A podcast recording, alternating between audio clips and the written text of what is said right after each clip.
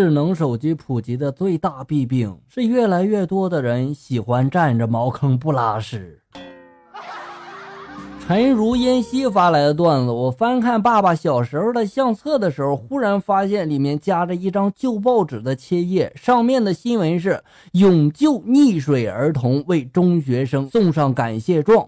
我眼前一亮啊，哇，原来爸爸以前这么英勇啊！然后我一看内容吧，原来爸爸是那个溺水儿童。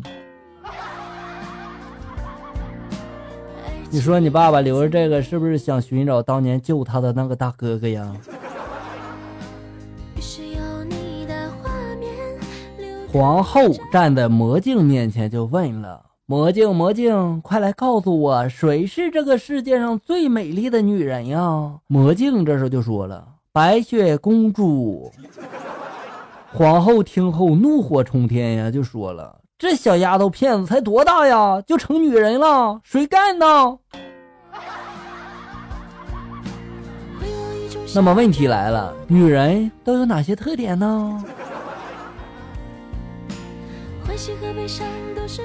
彼岸花飞花发来段子，我要告诉你们一个狡猾的卖鸭人的故事。好耶！啊，这个卖鸭人是什么？卖什么鸭呀？乌鸦，好不好啊？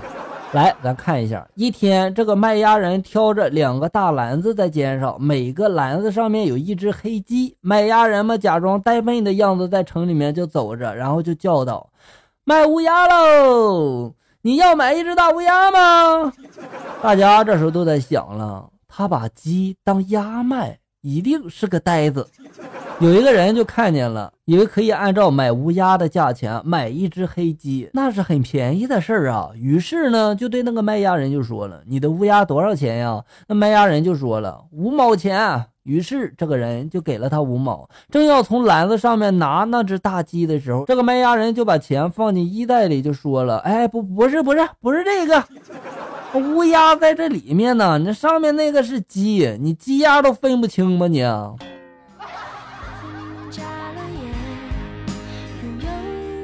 这就是聪明反被聪明误，是吧？卖鸭人要是放到现在，我估计他得挨揍。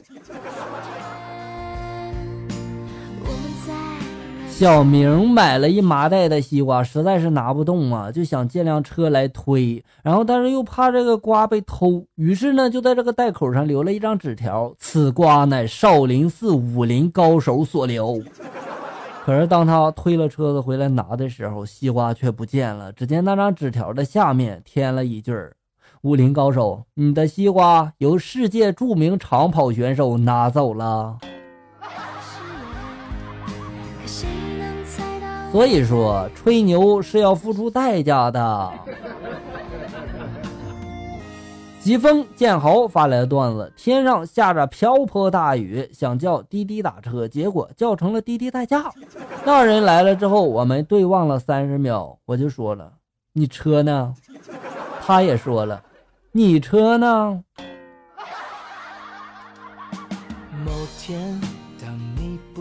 那你俩打个出租车，各回各家吧，还是？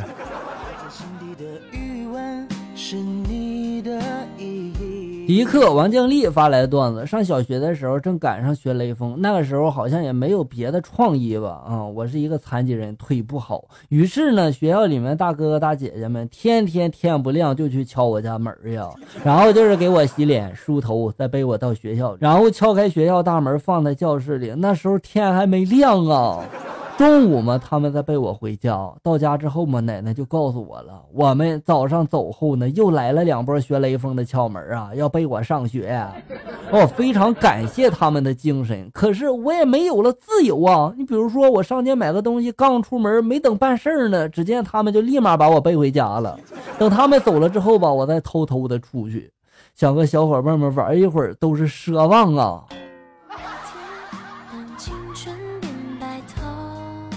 是不是现在你腿好了，都是让他们逼的呀？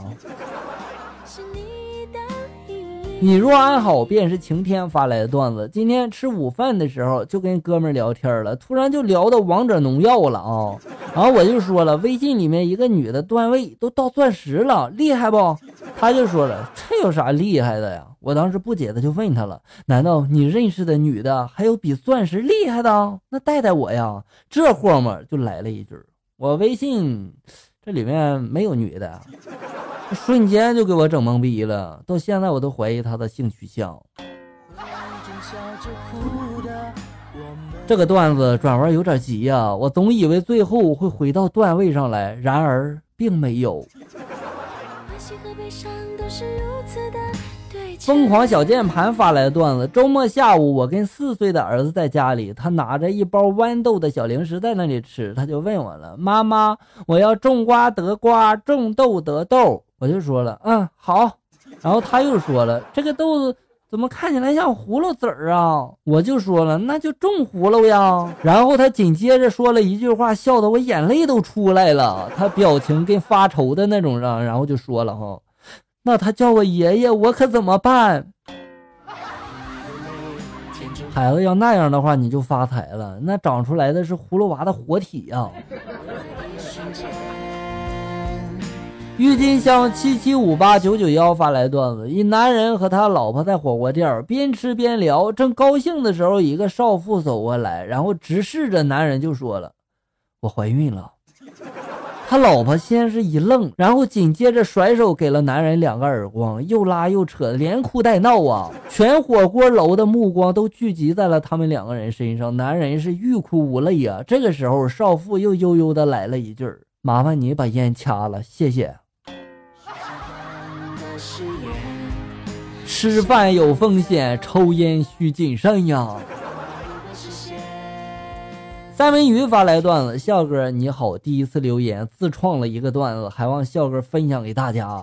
好，没问题，来看一下。话说一天一哥们去吃饭，后面一男的不知道怎么回事，用胳膊肘嘛就怼了一下这哥们，对方也没说话，哥们也没在意。过了不久嘛，又被怼了一下，对方还是不说话，哥们这个时候就来气了，转身对那人就说了：“你以为你老婆是潘金莲啊？”转身就走了。哦，那个没礼貌的人，老婆是潘金莲的话，那他不就是武大郎吗？武大郎的遭遇大家都知道吧？死老惨了。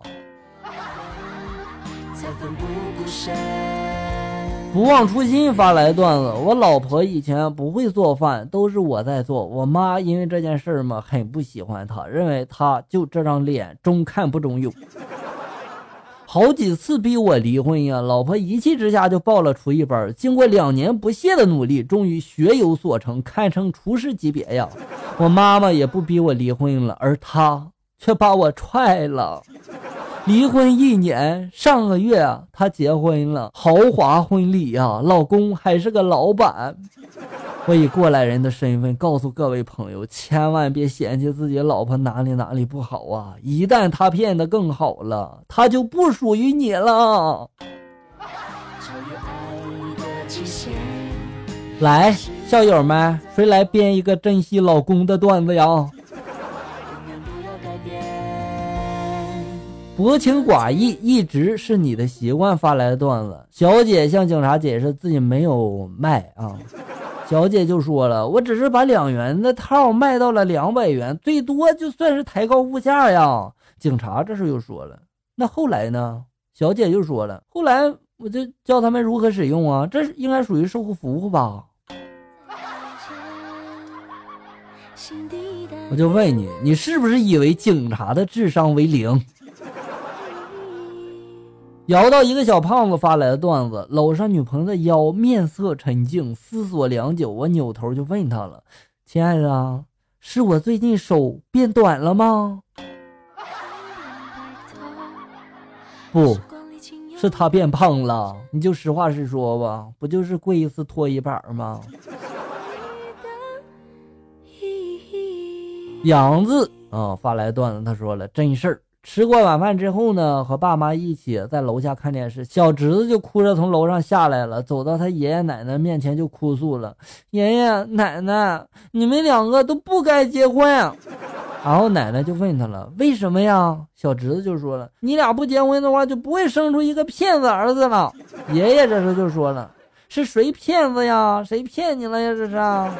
小侄子们就说了：“我爸呀，他说让我上楼上去跟他们睡觉，结果一上去，他让我自己睡一个被窝，他先把我妈抢了。”嗯，那你应该靠你的实力抢回来呀，对不对？好了，小人们，本期节目到这里就要结束了。欢迎大家呢关注咱们节目的同名微信公众号“醋溜段子”，上面也有笑哥发布的更多搞笑内容哟。我在这里等你，咱们下期再见啊！